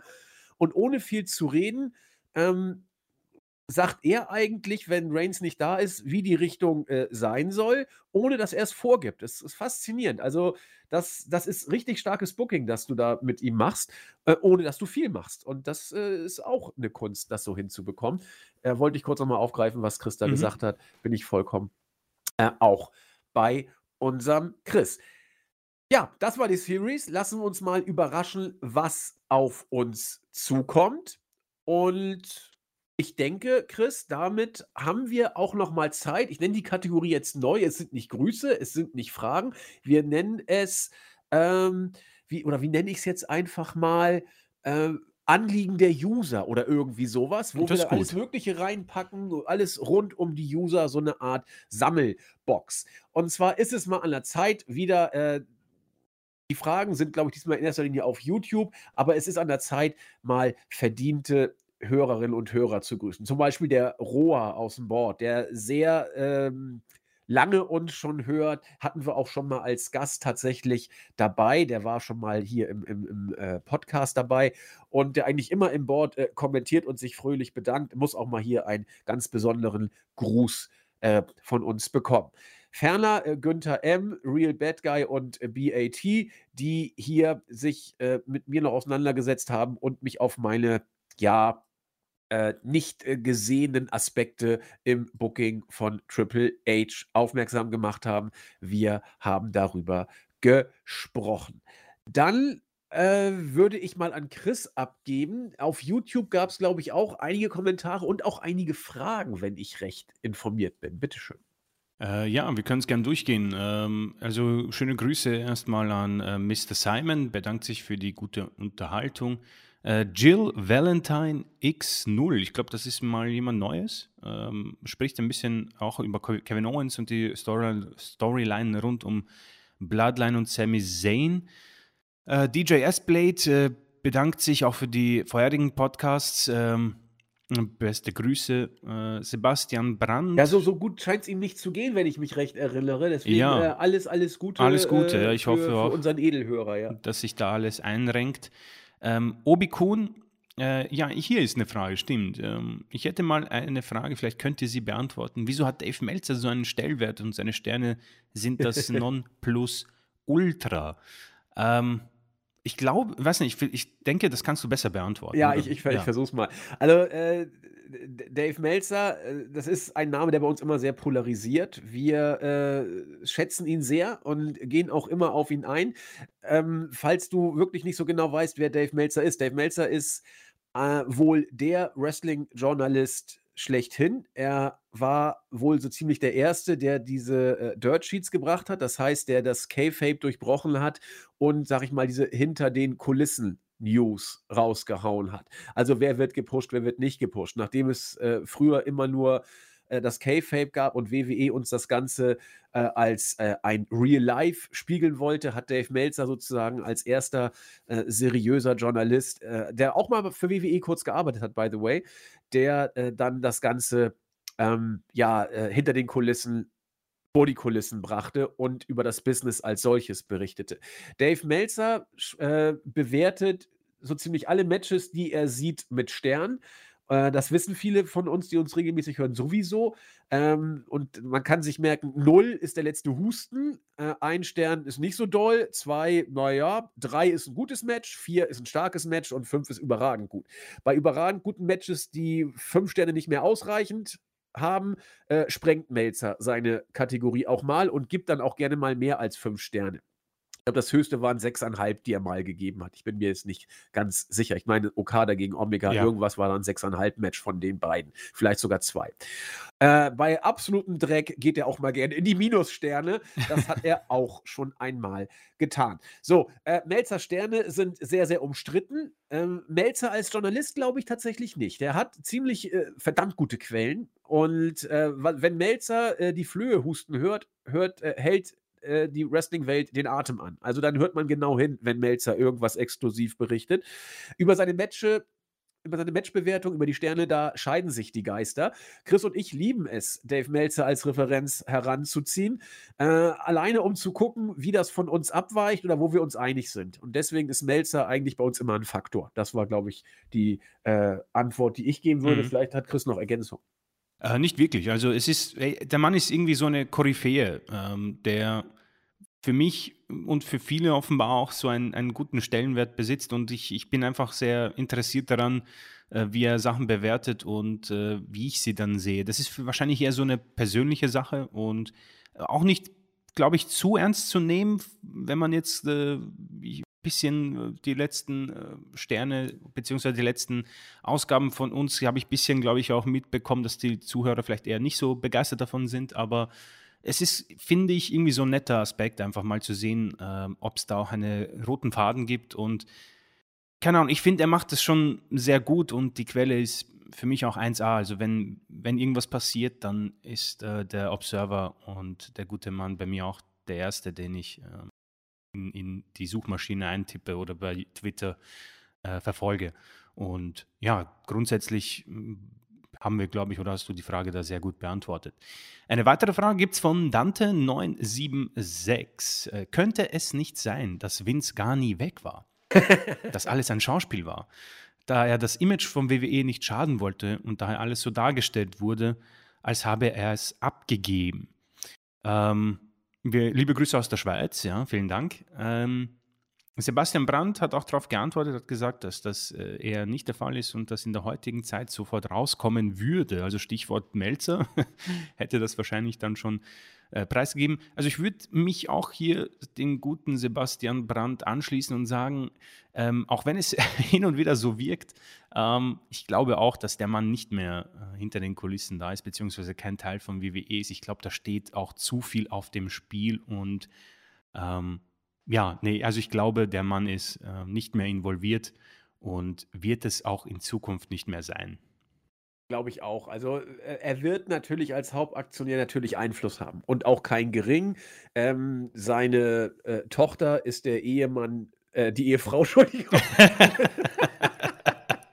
Seine Tochter ist die Ehefrau des Chefbookers. So, ähm, also die werden ab und zu auch mal äh, einen Kaffee zusammen trinken. Also man weiß es nicht genau, aber ich bin auch sicher, dass Vince äh, nicht nur offiziell weg ist, sondern auch ähm, nicht mehr den großen Einfluss, bis vielleicht gar keinen Einfluss hat, aber äh, zumindest offiziellen Einfluss. Er wird natürlich äh, mittelbar immer ein Faktor äh, sein, das denke ich schon. Oder immer, er wird zumindest jetzt, glaube ich, noch ein gewisser Faktor sein. Aber ich glaube, wenn es hart auf hart kommt, dann wird Hunter schon sagen, nee, wir machen das jetzt so. Und deswegen, äh, diese Idee, Vince war nie weg. Es ist süß, ja. Manchmal wirkt es tatsächlich so, aber äh, doch, doch, ich glaube, der ist schon weg. Ja, damit äh, sind wir auch bei YouTube äh, durch. Sehr schön. Ich greife nochmal die Startseite auf. Da hat Edelmann das Thema Booking auch aufgegriffen und äh, spricht ein äh, Thema an, das wir auch schon oft hatten. Und zwar sind wir vielleicht, Chris und ich und auch andere, ähm, ja, in Anführungszeichen Smart Marks zu kritisch, wenn wir gute Storylines äh, erwarten. Denn mit dem Booking sei das so eine Sache, sagt der Edelmann. Äh, egal ob Vince oder Triple H, am Ende äh, wollen die TV-Sender ja im Zweifel bei Wrestling eh in Anführungszeichen leichte Kost, Trash und alberne Sachen sehen. Das gehört vielleicht tatsächlich so ein bisschen bei der Mainstream-Wahrnehmung um das Wrestling dazu. Äh, Edelmann verweist hier auch auf die Privatsender, wo wir Reality-Schrott immer und immer zu sehen bekommen. Ja, leider ist es so, dass Wrestling in diesem Zusammenhang wahrgenommen wird und muss man auch sagen, es will wohl auch ein Stück weit so wahrgenommen werden, weil dafür ist auch unter Hunter einfach zu viel Mist dabei. Und auch bei AEW ist da teilweise wirklich Mist bei, was diese äh, ja, leichte Kost sozusagen darstellt. Ich glaube, man wird da immer diesen Trash-Faktor beim Wrestling mit dabei haben. Das gehört einfach wohl mit dazu. Allerdings, und das äh, spricht der User DDP in Reaktion darauf auch gleich an, natürlich kannst du trotzdem mit diesem gewissen Trash-Faktor, den Wrestling wohl auch nie verhehlen wird können, trotzdem gut bucken. Und auch äh, WWE macht das ja mit äh, Roman Reigns. Wir haben Solo Sikoa als so ein kleines äh, Beispiel genommen. Das geht ja. Und Hunter hat ja auch einen starken Start hingelegt, unserer Auffassung nach. Sodass ich eben nicht glaube, dass dieser Fakt, dass Wrestling sicherlich einen Trash-Faktor hat. Da müssen wir, glaube ich, nicht streiten. Das ist so. Und der ist mal größer, mal kleiner, aber er ist immer da. Auch unter Hunter wird er da sein. Auch bei Tony Kahns wie, äh, AEW ist er da.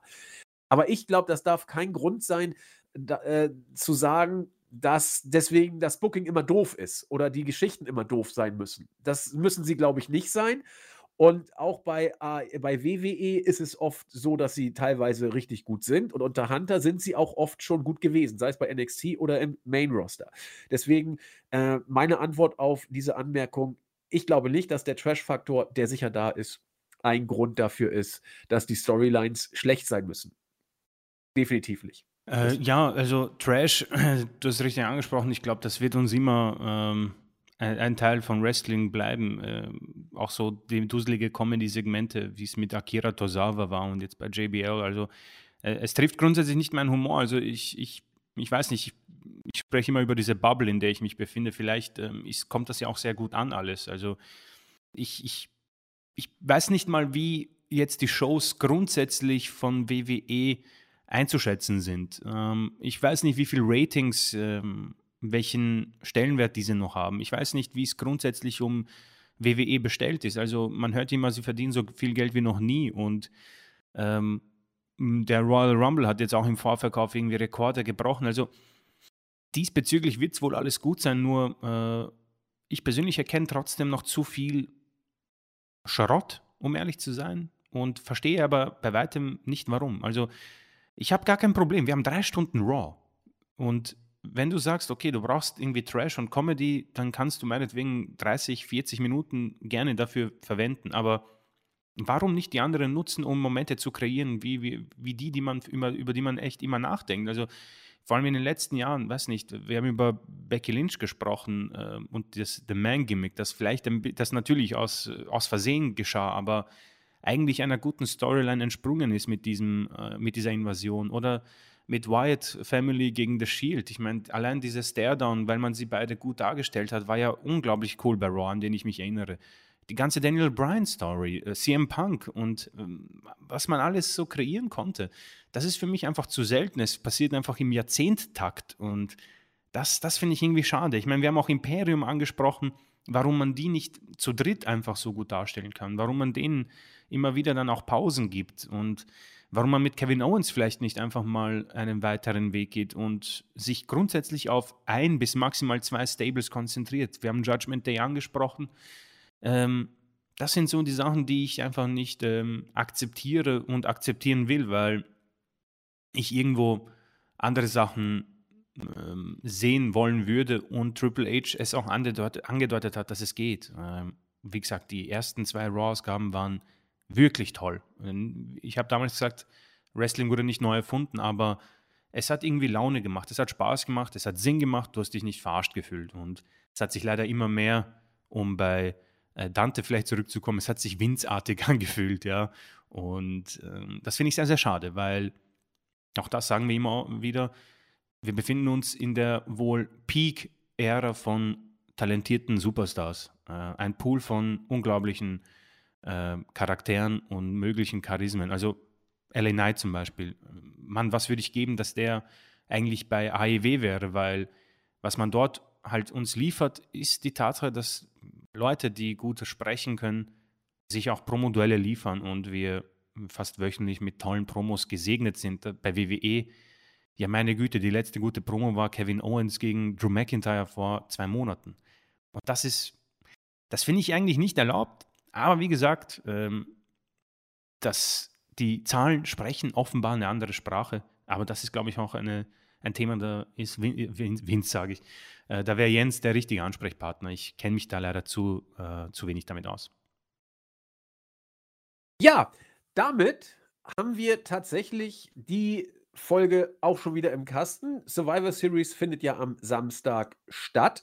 Insofern äh, kann man sich am Sonntag das gut angucken. Also ich werde es mir auf jeden Fall natürlich auch äh, ja, äh, geben und dann werden wir beim nächsten Mal wieder drüber sprechen. Mal gucken, ob Chris und ich spontan noch eine Review machen. Es wird zeitlich bei mir tatsächlich eng, aber wir wollen äh, es nicht ausschließen. Aber äh, eher ist die Review wahrscheinlich, dass wir sie beim nächsten Wochenrückblick äh, bringen. Also äh, nicht, dass ihr jetzt irgendwie sagt, oh, ihr habt aber gesagt, ihr macht es früher. Nee, also eher nicht. Also war auch jetzt kein äh, versteckter äh, Aufruf oder eine Ankündigung. Ich habe nur wieder laut gedacht und da kommt leider selten Gutes bei raus. Ja, damit sind wir auf jeden Fall für heute durch. Chris, abschließende Worte?